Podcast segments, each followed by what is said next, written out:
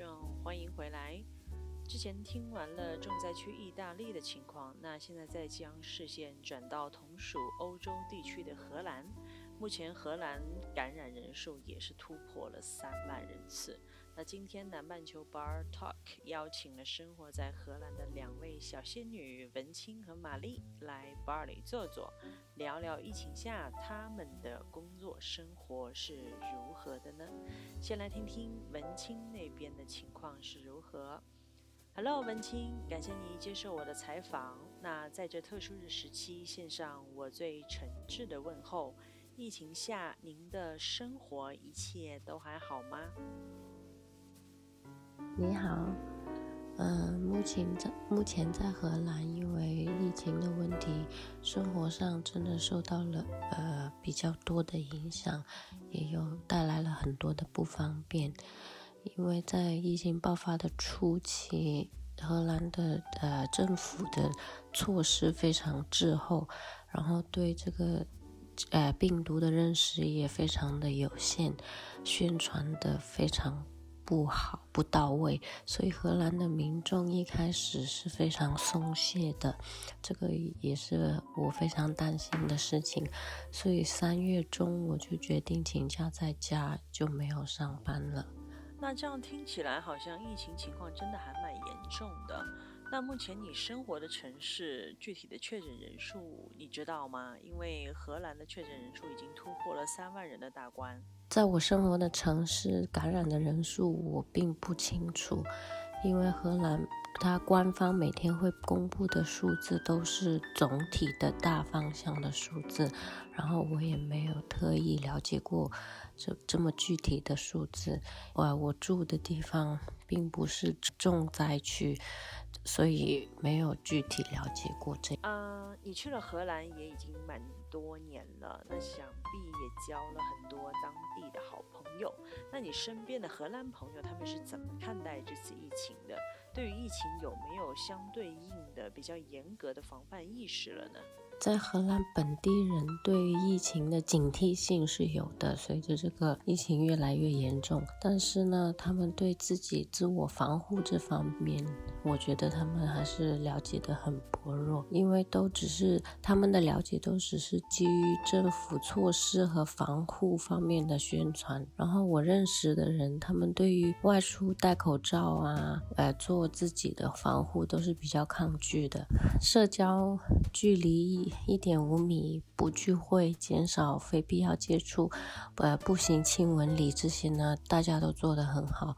而且政府主要是说要保持社交距离，要勤洗手，不要碰自己的眼睛、鼻子、脸之类的。对于全人类来说，是一次非常大的挑战了。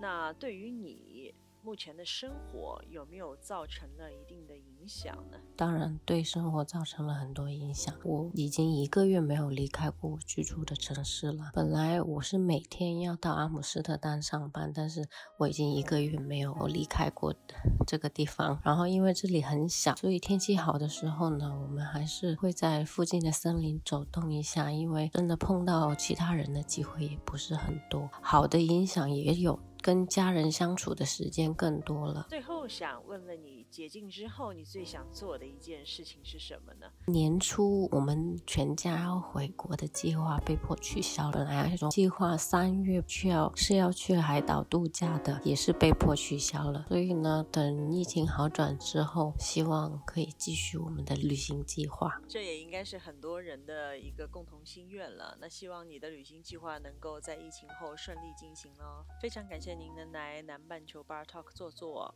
那保持联系，注意安全，Stay safe 哦，拜拜。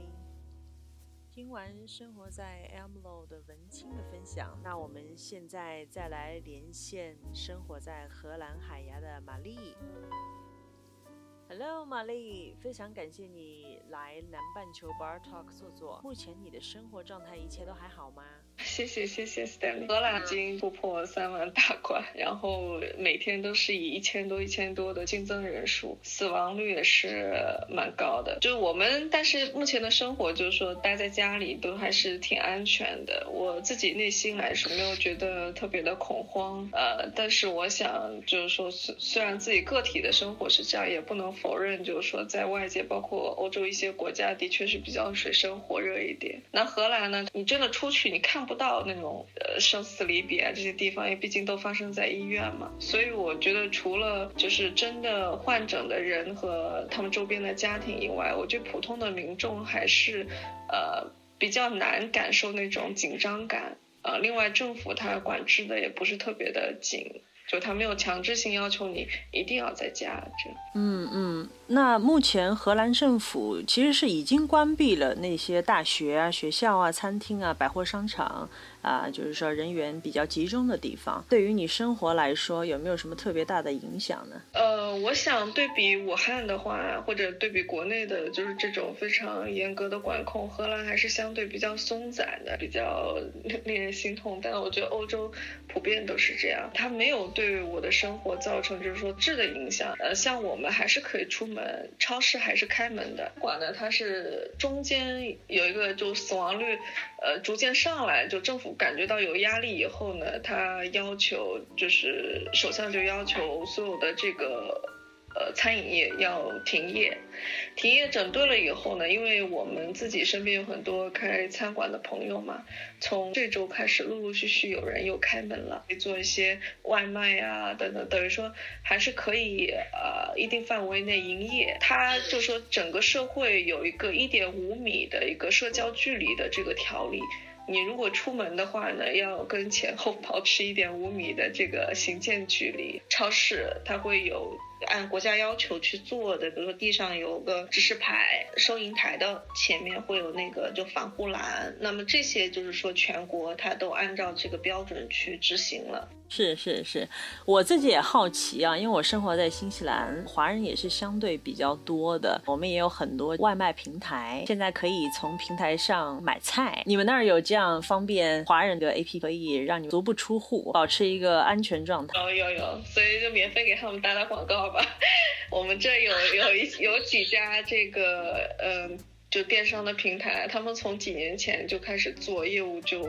呃，就我觉得是日益完善吧。我觉得这个疫情期间对于这类的呃公司来说是一个爆发期，所以呃就当然也有一些，比如说我们做这种小程序开发的公司啊，或者做支付功能的这些公司，他我看到他们在这个疫情期间也有主动的找商户，就开发了一些呃在线下单的一些功能。那比较大的呢，就是有一些在线超市的 APP。那基本上我们买菜都是通过这些，因为他们自己有配车，然后有完整的这个服务链，所以对于用户来说也比较方便。但是往常呢，我们的就是你下单到收货，它的周期，比如说就就一两天。那现在的话，呃，可能要等个几周才能够寄到你这边，因为买的人太多。哦，也是供不应求了。那其实怎么说呢？这是也是一种社会平衡的现象。虽然大家都觉得疫情可能会对全球经济造成一个影响。但是相对应的其他方面，就像我们提到的这个电商啊、在线购物平台呀、然后现在也是一个上升期。其实对于方便了我们的同时，也可以扶持一些企业的这个正常的运转嘛。那也知道你在荷兰已经生活了九年时间，想必在当地也有一些荷兰的好朋友。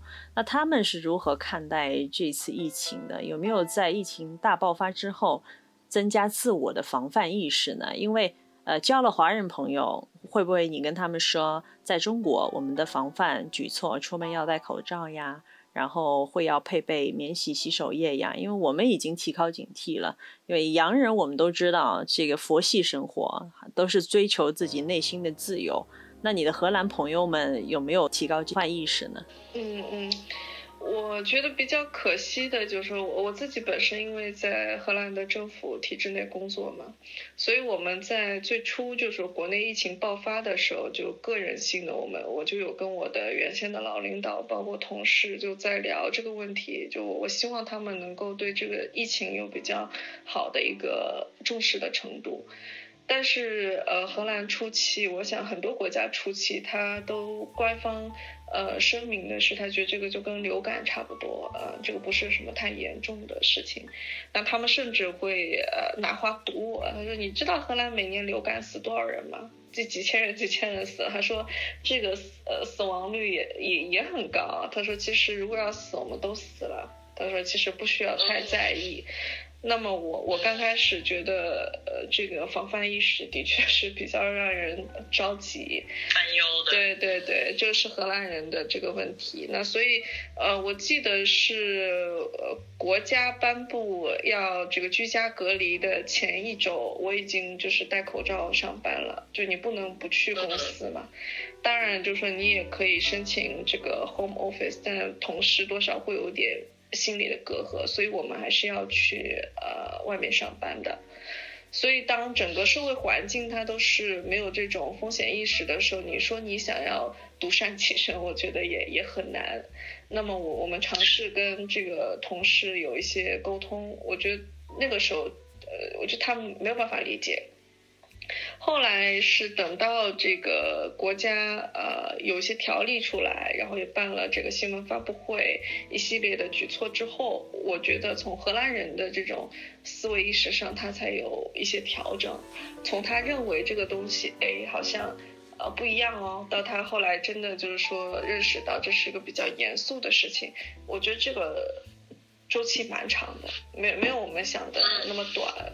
反而是华人呢，呃，因为武汉出事的时候，呃，我就有在组织一些就是物资的援助啊方面，所以其实可以看到海外的华侨就同胞在呃国内的这个疫情发生的那个阶段就已经有高度的警惕了，所以等就是说事事态发展到这边的时候，呃，我们一系列的就是应对的措施也是很完善了。就是说物资从哪里来，呃，包括我觉得像中国大使馆在各个地方，它就是说举行的一些呃扶持的一些政策啊，对对学生群体的一些呃关照啊，包括呃就是本地的这个侨团、公司、中资企业，他们在这运作一些呃物资的这个援助上，我觉得都都蛮给力的。嗯嗯嗯，就像你刚刚提到的，现在是全荷兰有一个硬性规定，大家都需要 home office 吗？还是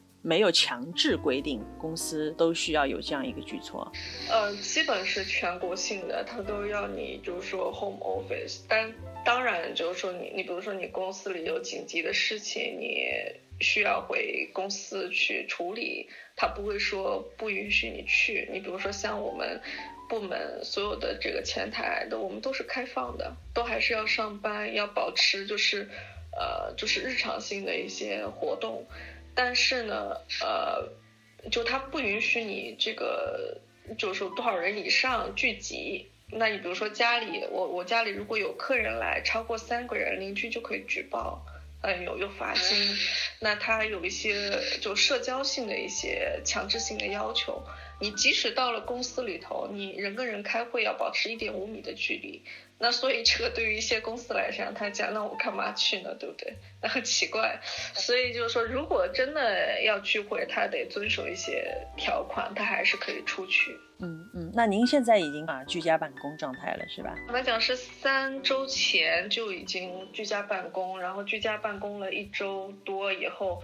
我我觉得，因为我是从事旅游行业，那旅游行业今年呢就是全球性的大灾难，个人呢平常又很忙，所以我想呢，正好趁这段时间，要不就休年假休息一下，在家就是什么都不干。就是看看书啊，看看电视剧啊，休息休息，听听歌，这样。那挺好的。其实这段时间也是很好的，让你去慢下脚步，发现一下自己的内心，然后看看之前自己很多没做的事情，被繁忙的工作阻挡住的，请然后这段时间可以 pick up 起来，丰富一下自己的业余生活。那能聊聊这段时间你是如何安排好自己的生活的吗？我觉得对我自己个人来说也是一个蛮大的一个震撼。我就首先教会我们。的就是珍惜时间和珍惜自己的生活，也也也会有那个意识，说我必须要更加谨慎的去看待我现在有的这个我还存活的这个时间，也在就琢磨说怎么去更好的利用接下来自己还有的这个生命去做一些有意义的事情。所以我之前呢，就是说手头也有很多事情在做，那可能。嗯，通过这个休息的时间，就是也做一些整理，就比如说什么事情你要放掉，那如果我放掉，我应该怎么去呃处理那些就善后的事情？那有什么事情我是希望我能够去创造、去抓起来做，那我又能做什么？就是可能这是一个就是在这样梳理的过程，这种感觉同上那个断舍离差不多吧。其实通过这次疫情也是很好的，让我们大家去唤醒一下对于生活的新的一些憧憬啊。那想问问你，这个疫情结束以后最想去做的一件事情是什么呢？其实我想做的还挺多的，然后如果说特别想做的，可能就是出门吧，拍个自拍，在家里就偶尔，比如说整理到衣服啊，然后你就会有一瞬间的这种发愣，就是感觉到。就因为我看女生，我们都有隔离霜啊什么的，然后粉底啊，我想说，我好久都没有用到这个东西了。然后衣服也是，就是你在家，虽然大家说你为了保持正常的生活状态，起来应该呃洗洗脸，穿身就是上班穿的衣服，然后在家保持一个呃 routine 的节奏。